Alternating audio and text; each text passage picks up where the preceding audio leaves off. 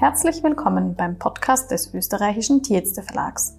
Hier sprechen wir mit Expertinnen und Experten über Themen rund um den Veterinärbereich. Wir freuen uns, dass Sie mit dabei sind.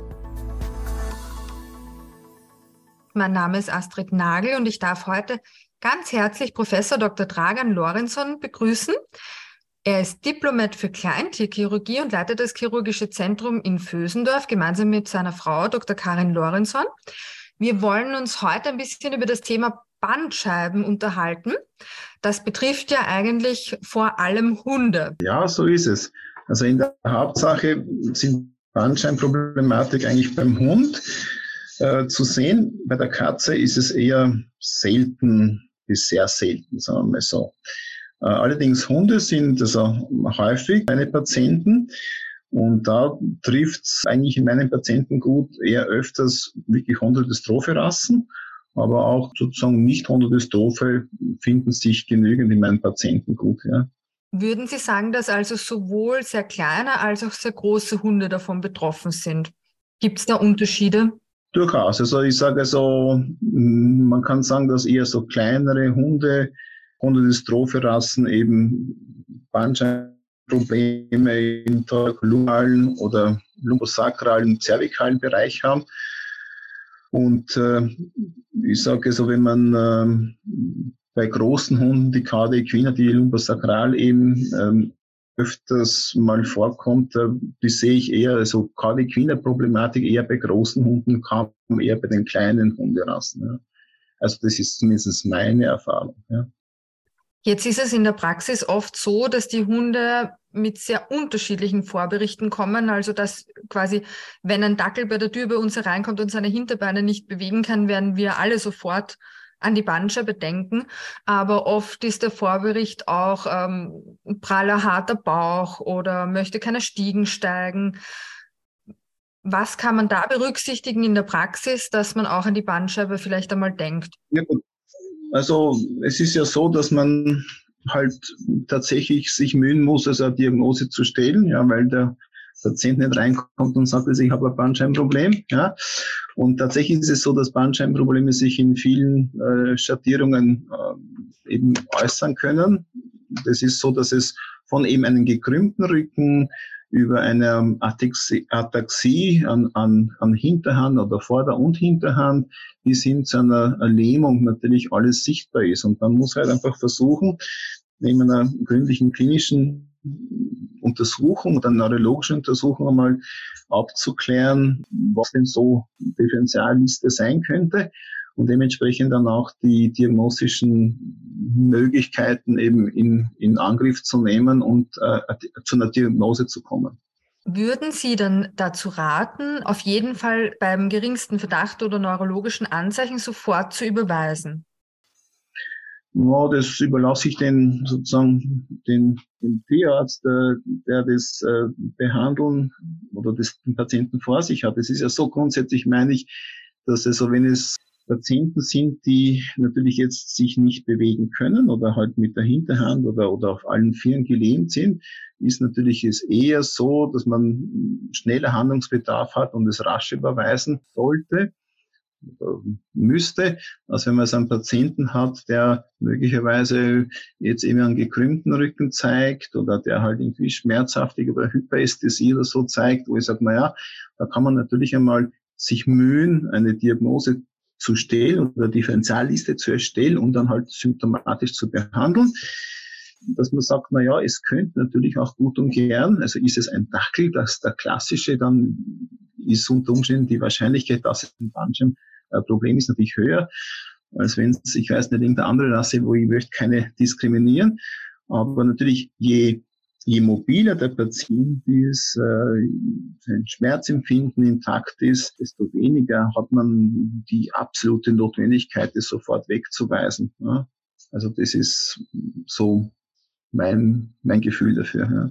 Natürlich ist es so, dass manche Kollegen halt sagen, okay, wenn ich unsicher bin, wenn ich unsicher bin, natürlich kann ich alles überweisen, ganz klar. Äh, wenn wir vielleicht kurz auf diese Einteilung der Bandscheibenvorfälle in Hansengrad 1, Hansengrad 2 eingehen können, können Sie dazu vielleicht ein bisschen hm, eine Einschätzung treffen? Ja, das ist, glaube ich, klinisch ein bisschen schwer. Ja, ich kann, es ist eher mehr so ein, eine Sache, die man äh, bildgebend äh, sehen kann. Äh, ich habe den Eindruck persönlich, dass ich eher mehr große Hunde mit, äh, mit Hansen Typ 2 Bandscheibenvorfälle sehe und die kleinen Hundestrophenrassen so eher mit Hansen Typ 1, wobei das natürlich nicht in Stein gemeißelt ist, dass es so ist. Klinisch ist es oft schwierig, die zu differenzieren. Und es ist eher so, dass ich sage, ähm, die, die Hansen Typ 1 äh, kommt man vor, das ist ja eher so ein bisschen weichere Bandscheibenvorfälle von, von flüssigem Material, das im Wirbelkanal irgendwo gegen Moral oder Rückenmark eben drückt. Während dieser Hansen Typ 2, wo der Anus äh, Fibrosus sozusagen gegen nervale Strukturen drückt und der natürlich äh, äh, aber klinisch nicht so ohne weiteres zu differenzieren ist. Ja. Also da braucht man dann schon irgendeine Art von Bildgebung. Ja. Wenn jetzt die klinischen Symptome oder die neurologischen Symptome auch nicht allzu ausgeprägt sind und man macht Schmerzmanagement, was würden Sie empfehlen, dass man den Besitzern sozusagen auf den Weg mitgibt und wann empfehlen Sie dann sozusagen, dass man auch Kontrollen ansetzt oder eben dann doch überweist? Ja, also wie gesagt, ist ein Patient, der jetzt nur unter Anführungszeichen schmerzhaft ist, aber durchaus also motorisch intakt ist und, und vielleicht äh, ähm, propriozeptive Defizite hat, ähm, dann würde ich das konservativ betreuen mit Antiphlogistikern, mit Schmerzmitteln, aber natürlich auch versuchen, diese Patienten sozusagen ruhig zu halten. Es macht wenig Sinn, wenn man sozusagen einerseits behandelt und andererseits ad libitum ihn dann laufen oder springen lässt. Und das ist häufig eben ein Problem. Äh, speziell dann, wenn also die Therapie beginnt zu greifen. Und dann meint man, ja, man kann eh also ihn wieder loslassen. Und das macht halt äh, dann oft so, dass es äh, eine, eine Verschlechterung eintritt, die halt natürlich nicht, nicht wünschenswert ist. Andererseits ist auch das, das, das Ruhighalten halt so eine Sache, weil man ihn sozusagen in einen Käfig sperrt und davor sitzt und er macht da also irgendwie Verrenkungen, dann ist es auch nicht die Ruhe, von der ich spreche. Ja. Also man muss versuchen, ein wenig äh, das Mittelmaß zu finden, was nicht einfach ist, zugegebenerweise, weil also das ist leichter gesagt als getan manchmal. Aber grundsätzlich sage ich, Tiere, die äh, motorisch gut benannt sind, die vielleicht schmerzhaft sind, die kann ich gut äh, konservativ betreuen, ja, und muss ich nicht sofort überweisen, ja, und, und ein Zeitrahmen, dass ich sage, ja, es ist wahrscheinlich äh, schon einmal so für ein paar Tage, wenn man da erkennen kann, dass eine Tendenz zur Besserung ist, ja, ähm, ist das in Ordnung. Wie oft ist es halt so, dass wenn man Montag beginnt, dann ist es immer ganz furchtbar am, am Freitag dann, ja, gegens Wochenende hin. Also die meisten operieren Einheiten oder, oder, oder Experten würden halt gerne natürlich Patienten halt ein bisschen früher sehen, wenn man es also nicht in einer ja, Notfallzeit sieht oder so. Ja. Hat einfach ein psychologisches Ding auch. Also ich denke, es, es, es wird vieles dann vermeintlich schlechter, wo es gar nicht schlechter wirklich ist. Ja. Aber grundsätzlich sage ich, so, solange das Tier gehen kann, ist jetzt nicht, äh, nicht so sehr der Hut, sagen wir mal so. Ja. Wenn jetzt wirklich dieser Fall eintritt, dass es sich rapide verschlechtert und ich sage mal, der Hund die Hinterbeine nicht mehr spürt und er wird überwiesen, was kann man den Besitzerinnen vielleicht schon im Vorfeld sagen? Es wird um eine Operation gehen. Wie wird die ungefähr ablaufen? Was wird da eigentlich gemacht? Das ist immer ganz hilfreich, wenn man sie da schon ein bisschen vorbereiten kann. Ja klar, also ich sage so, dass die Patienten, die, man kann nicht immer aussuchen, also wie der Patient eben beim Tierarzt aufschlägt, ja, so, wenn jemand kommt, dessen Hund die Hinterbeine nicht äh, bewegen kann und sozusagen nur mal nachschleift, dann ist das schon natürlich ein ganz anderes Szenario, als wenn ich einen Hund habe, der vielleicht ein bisschen gekrümmten Rücken hat und schmerzhaft ist. In den meisten Fällen, wenn ein Patient kommt, der also seine Beine nicht bewegen kann, ja, dann sage ich, wird die Operation eher das bessere Mittel sein. Ja. Prognose ist für mich immer wichtig, dass der Patient seine Beine wahrnimmt. Das heißt, je, je, je mehr man sagen kann, er nimmt seine Beine wahr, desto besser ist insgesamt die Prognose. Wenngleich ich dann meist vorschlage, eben eine Bildgebung, äh, Diagnose, Operation und dann ähm, nicht spürt, ja, natürlich, dass sie das trotz Operation und trotz Behandlung einfach es äh, nicht mehr wird. Ja. Okay, gehen wir nochmal auf die Operation an sich ein. Was ähm, können Sie vielleicht kurz die Operationstechnik beschreiben, die Sie am häufigsten anwenden, wie das ähm, durchgeführt wird und wie das funktioniert? Ja, also wenn ich vielleicht, ich würde sagen, bei meinen Patienten ist der thorakolumbale Bandscheibenvorfall eigentlich der, der häufigste, würde ich mal sagen. Da kommt bei mir eigentlich immer die Laminektomie äh, zum Einsatz.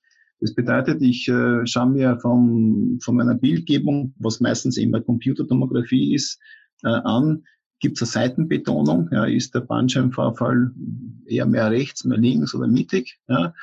Und dann gehe ich sozusagen auf dieser Seite zu und äh, eröffne vom Foramen intervertebrale ausgehend, wo ja drunter die Bandscheibe ist, ja, wo das zumeist eben so ist, den Wirbel ja, und äh, entfernen vorgefallenes Bandscheibenmaterial. Und ist es eher rechts, dann gehe ich rechts zu. Ist es eher links, gehe ich links zu. Äh, ist es halt mittig, mache ich so, ehrlich gesagt, dass ich als Rechtshand dominierter Chirurg von der linken Seite zugehe. Und äh, dann natürlich schaue, dass ich die Ventral unter das Rückenmark dann komme um die Bandscheibe zu entfernen. Das geht natürlich äh, bei Hansen Typ 1 Vorfällen, die ja eher verschiedene Konsistenz haben können, leichter. Die kann man schaufeln, saugen, entfernen.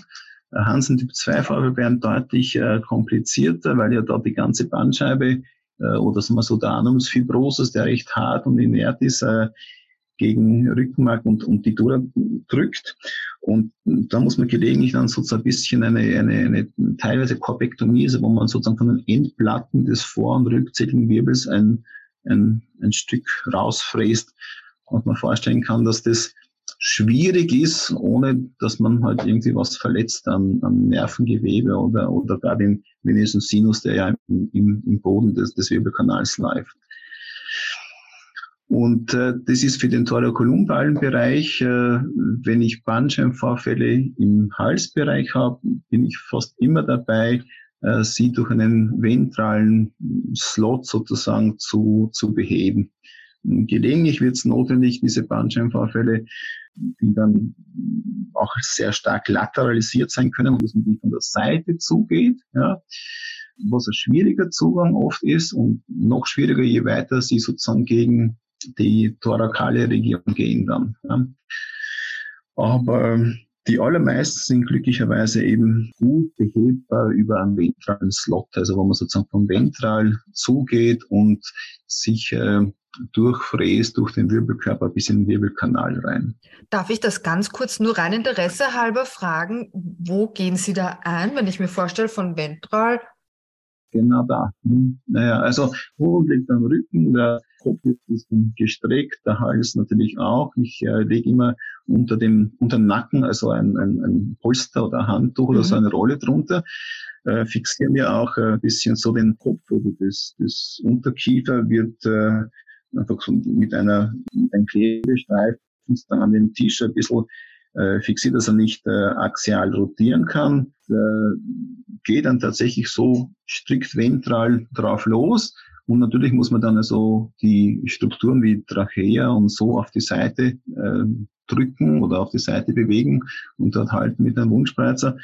Und hat dementsprechend auch halt viele sehr wichtige Strukturen, die man möglichst nicht irritieren darf. Ja, ja Aber es ist, das klingt spannend. Der Hals nicht so ja, und noch spannender ist, wenn man dorsal zugehen muss, ja, wenn man ja da sozusagen irgendwie am Ligamentum Nuche vorbei muss und dann sehr, sehr tief, je, je größer der Patient ist, desto tiefer, bis man, äh, bis man überhaupt einmal am, am Wirbel ist, ja, am Wirbeldach. Ja. Aber wie gesagt, Bahnscheibenvorfälle im Halsbereich löse ich praktisch fast immer vom Ventral. Ja. Bei, bei Patienten, bei großen Rassen, die, die Wobbler oder Wobbler ähnliche Dinge haben, da muss man überlegen, ob man von Dorsal oder Ventral äh, zugeht. Aber das ist vielleicht auch nicht so sehr ein, ein, ein, ein reines Bandscheibenproblem bei diesen, bei diesen Patienten.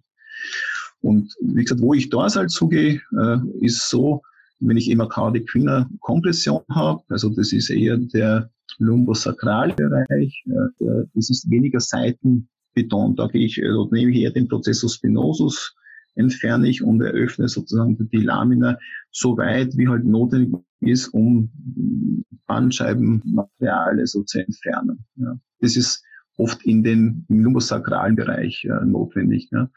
Das heißt, Thorakal geht eher seitlich zu meistens, ja.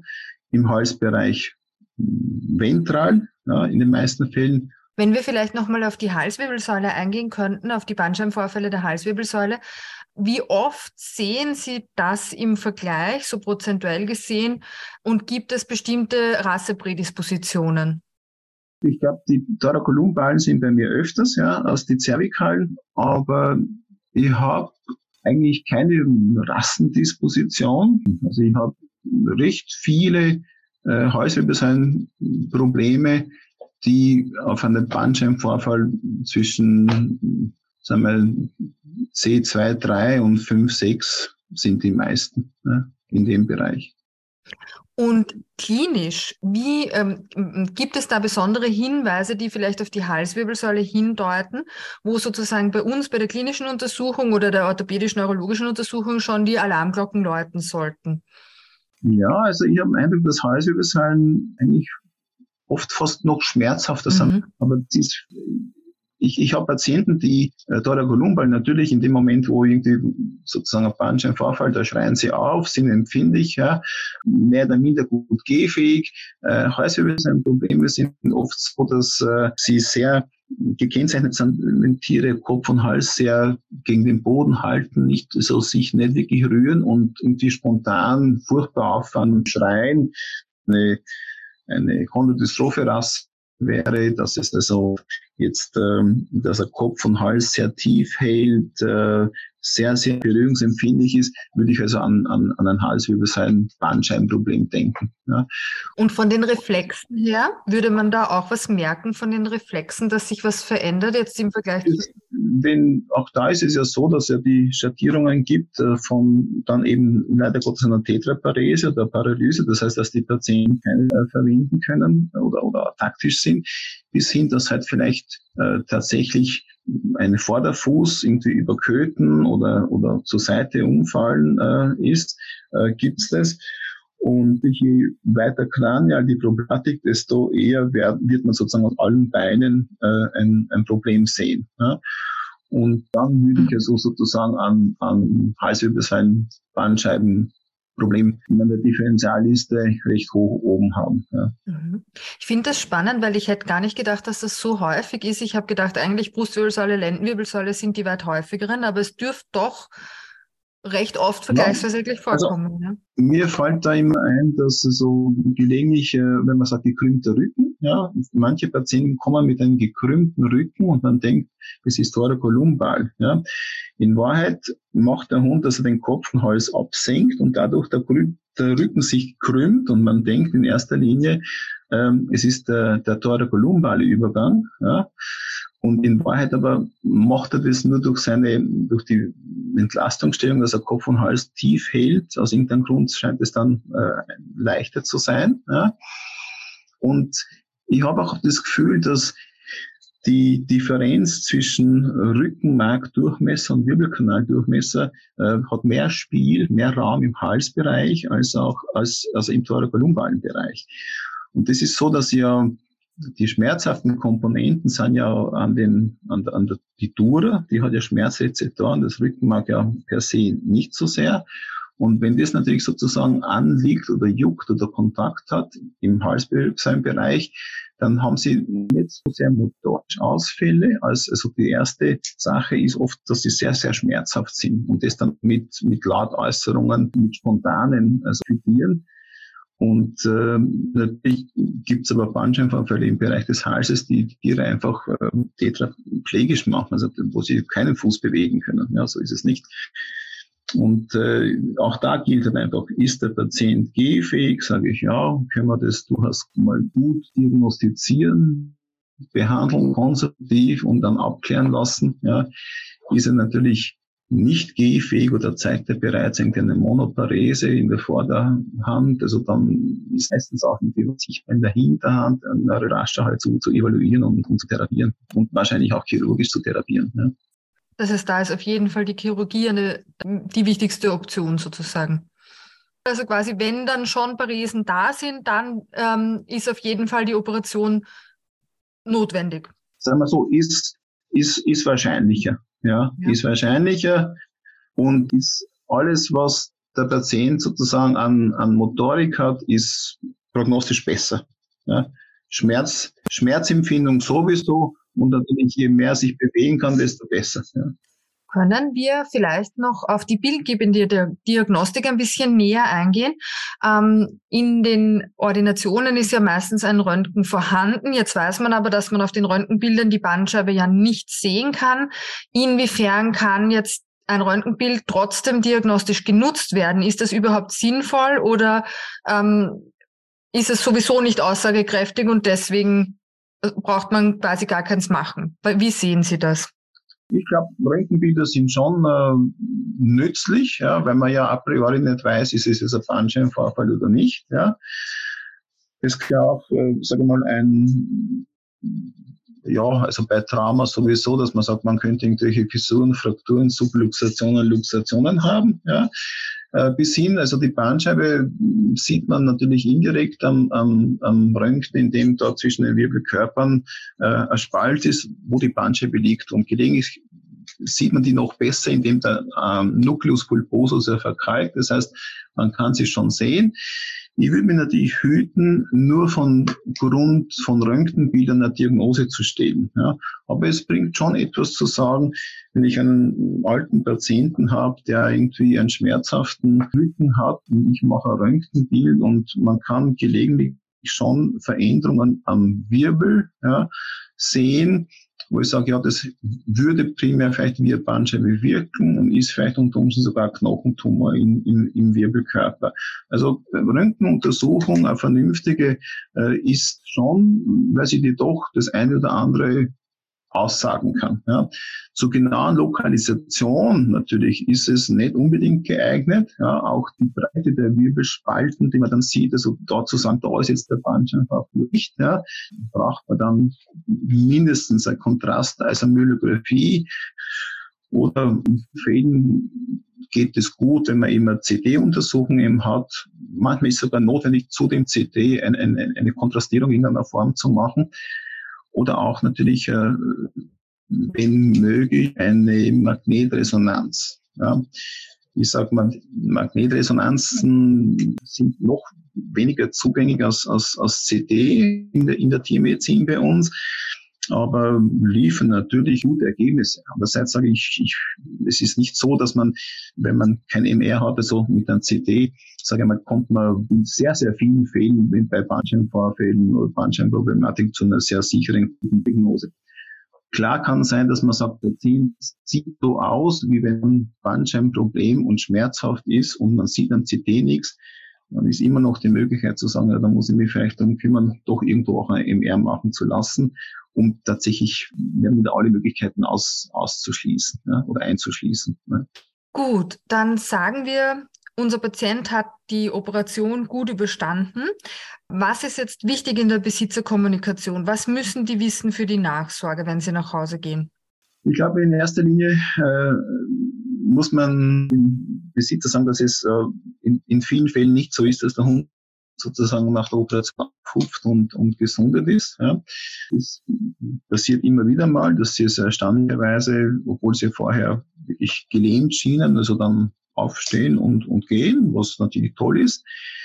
Wie bei jeder Operation würde ich empfehlen, sagen wir mal, ruhig halten, ja, äh, nicht so viel irgendwie machen lassen, wenn das der Fall wäre.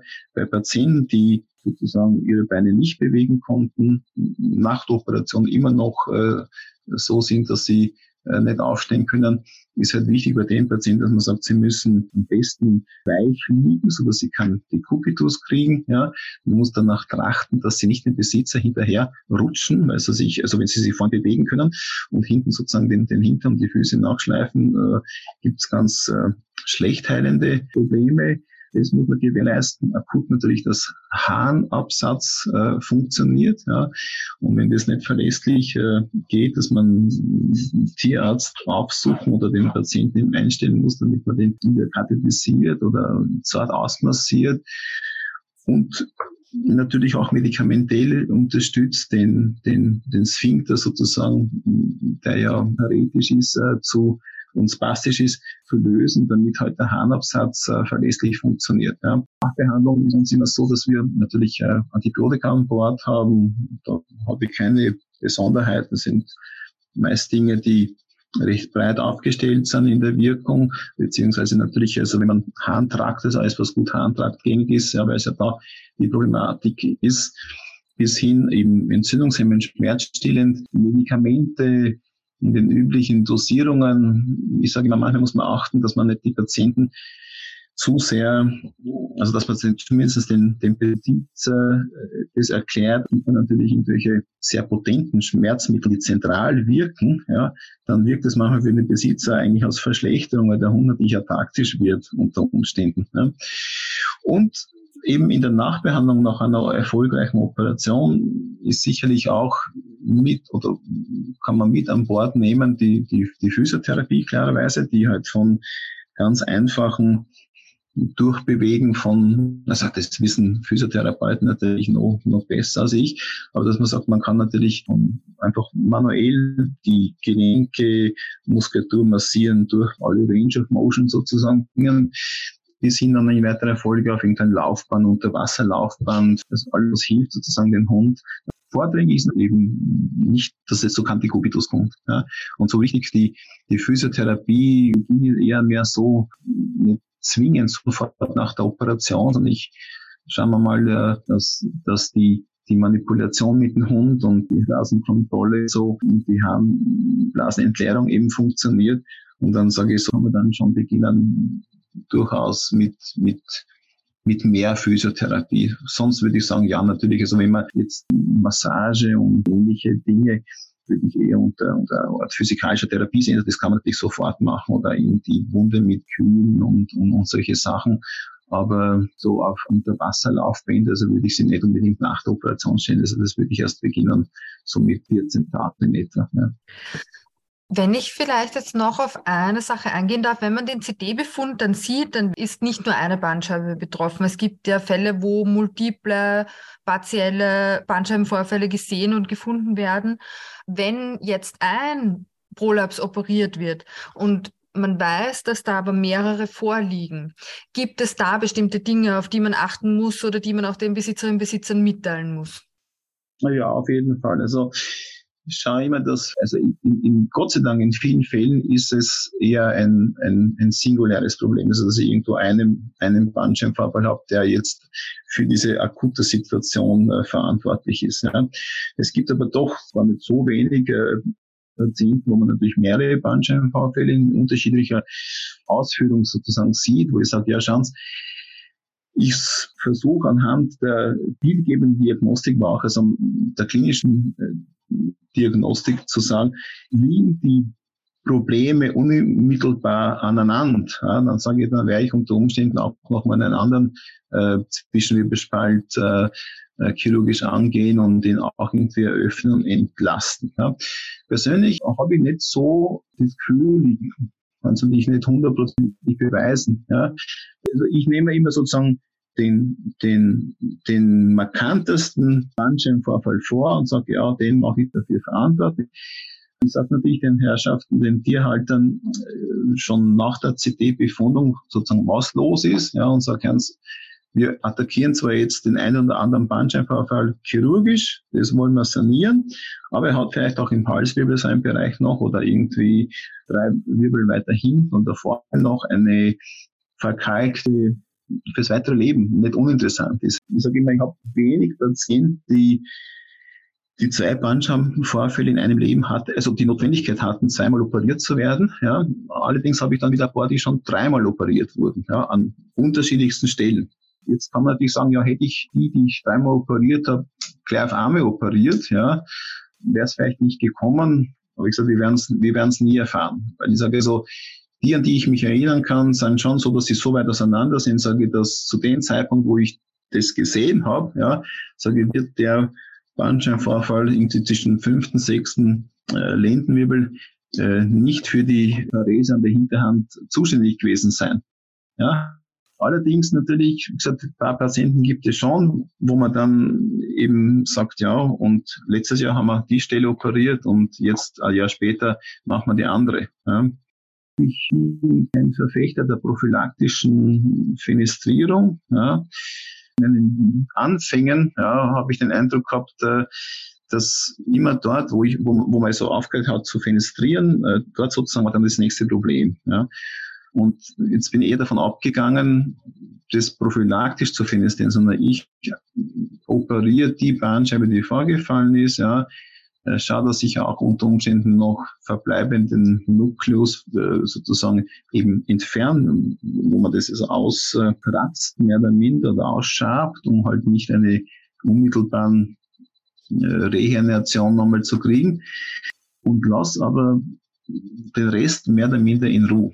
Ja, also das ist halt so, wie ich es so wie ich es mache. Ja, die möglicherweise wird es anderswo anders gesehen werden. Ja, aber ich sage halt ja, habe ich äh, Bandscheiben, die irgendwie natürlich schon verkalkt oder zum Teilweise vorgefallen sind, unmittelbar angrenzend an meine Operationsstelle, dann mache ich das schon mit. Ja, dass ich sage, also, die entferne ich, um eine, einen Prolaps zu, zu verhindern.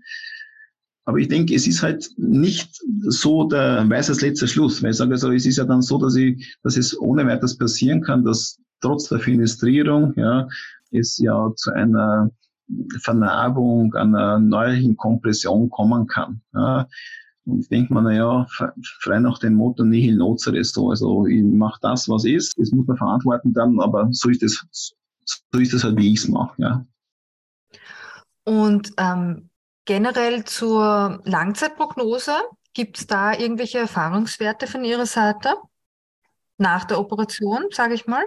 Also ich sage, je je mehr der Patient vorher kann, das heißt also, wenn er Schmerzempfinden hat, äh, wenn er sozusagen laufen kann, unter Anführungszeichen nur einen, einen, einen schmerzhaften Rücken oder so hat oder nur eine geringe schwankenden Gang, also geringe Ataxie oder so, äh, die haben auch natürlich, kann man sagen, fast non-anet, also die bessere Prognose. Also normalerweise sage ich ja, sind das für Chirurgen dankbaren Patienten, weil die so wirklich eine gute Prognose haben.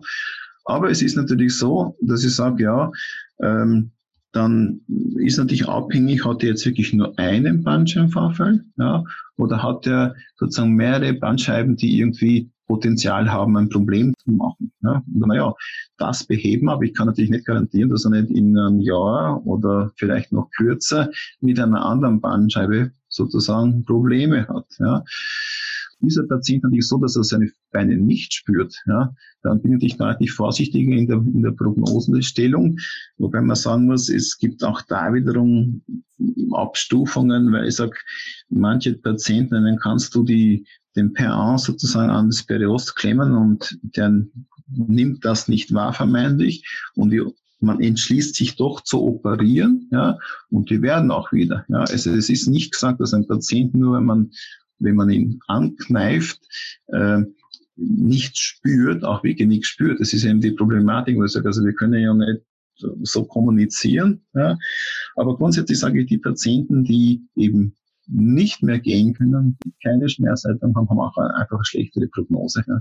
Dann auch ein bisschen sozusagen die, die größeren Patienten habe ich den Eindruck, dass die natürlich schlechter damit zurechtkommen. Ja, also die kriegt man nicht ganz so leicht auf die Füße, wie man sie sich an Tag. Also wenn man sagt, ich habe einen Schäfer mit einem Bandscheibenvorfall, dann ist es eine ganz andere Sache, den zu manipulieren. Also Operation ist klar, ist zwar alles größer und so weiter, aber die Technik ist in Wahrheit immer die gleiche.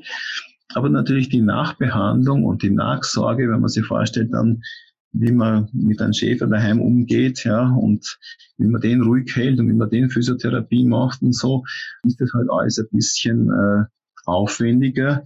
Und manche erholen sich da nicht ganz so, nicht ganz so gut wie die, wie die kleinen Hunde, ja. Und würden Sie sagen, eben von der neurologischen Regeneration, dass doch sehr große Unterschiede offensichtlich individuelle sind, ob das Gefühl sozusagen in den Beinen wiederkommt hängt also nicht nur davon ab. Es ist eher mehr in der Evaluierung des, der, des Schmerzempfindens. Weil ich sage, für mich ist es das Wichtigste, ob äh, die Patienten eben ihre Beine spüren. Solange sie spürt, sage ich, ist es ist die Prognose intakt. Ja, es kann zwar kürzer oder länger dauern, ja, aber solange sie spürt, ist es in Ordnung. Ja. Was ich aber meine ist, dass man sozusagen, dass es ja Unterschiede gibt. Manchmal kommst du nur an an zwei Haaren und der, und der Patient brüllt schon. Ja. Und der andere ist so, du klemmst dann tatsächlich äh, irgendwie ein PA an die, an die, an die Phalanx und ist so erstarrt. Ja. Natürlich kann er die Beine nicht bewegen, aber ich sage, rauszukitzeln, ob da jetzt wirklich noch irgendwas da ist an tiefen Schmerz, ist manchmal schwierig. Ja?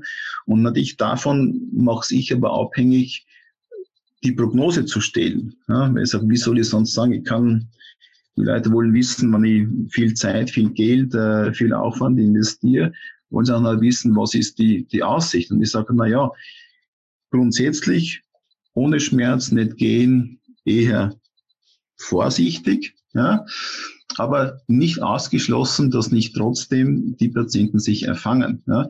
Das hat mit dem Erholen, mit, mit Rückenmark und Nervengewebe nicht zu spaßen. Was kaputt geht, geht kaputt. Ja. Es ist nur die Evaluierung, ob es unwiederbringlich kaputt ist, schwierig. Ja. Und es kann durchaus sein, dass ich in der Operation einen Patienten habe, den ich also eröffne den Wirbelkanal und dann vor der den Rückenmark mit der Dure eben stehe.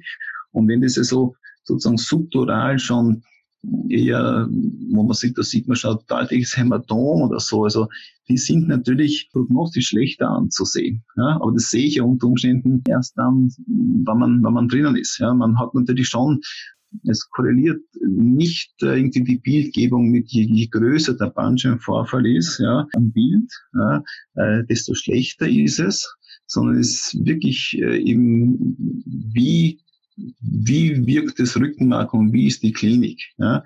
Und ich habe also schon eben, das ist ja, was ich ursprünglich gemeint habe, mit der verschiedenen Konsistenz. Also ich sehe manchmal Patienten, die haben im CD, da hast du den Eindruck, ist der Wirbel zu fast 70 Prozent mit, mit, mit einer Masse verschlossen, wo ich sage, naja, wo ist nur das Rückenmark? Ja?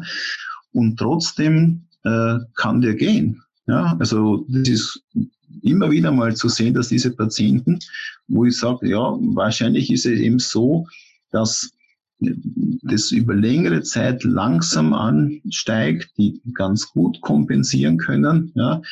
Und dann hat man also diese berühmten äh, Bandscheibenvorfälle, wo man eigentlich einen, einen Speerembolie, also eine hyperkardiolaginöse Infarkte, ja, wo man am, am, auf der Bildgebung faktisch nichts sieht, ja, und, also unakademisch gesagt, ja, und die aber sich einfach nicht erfangen, ja, und und äh, das ist eben die Schwierigkeit, dass ich sage, man kann es nicht immer genau sagen von der Untersuchung. Also wie will man den, den, den Schmäh, dass wir fünf Neurologen befragen und sechs Meinungen kriegen, ja, also zu, äh, zu vermeintlich denselben Ding, ja. Und bei mir in meiner Berufslaufbahn mit diesen Patienten sage ich, ja, spürt er seine Beine, ist es gut, spürt er seine Beine nicht, ist nicht ganz, ist nicht ganz so gut, ja, ist zwar nicht hoffnungslos, aber ist nicht ganz so gut. Ne? Ich bedanke mich ganz herzlich bei Ihnen für das Gespräch, Herr Professor Lorenzen. Vielen Dank. Das Interview führte Doktorin Astrid Nagel. Schnitt von Fiona Slapota, produziert vom österreichischen Tierärzte Verlag. Wenn Ihnen der Podcast gefallen hat, freuen wir uns über eine gute Bewertung auf Spotify oder Apple Podcasts. Gerne können Sie uns Ihr Feedback auch per E-Mail unter office.tierärzteverlag.at zukommen lassen.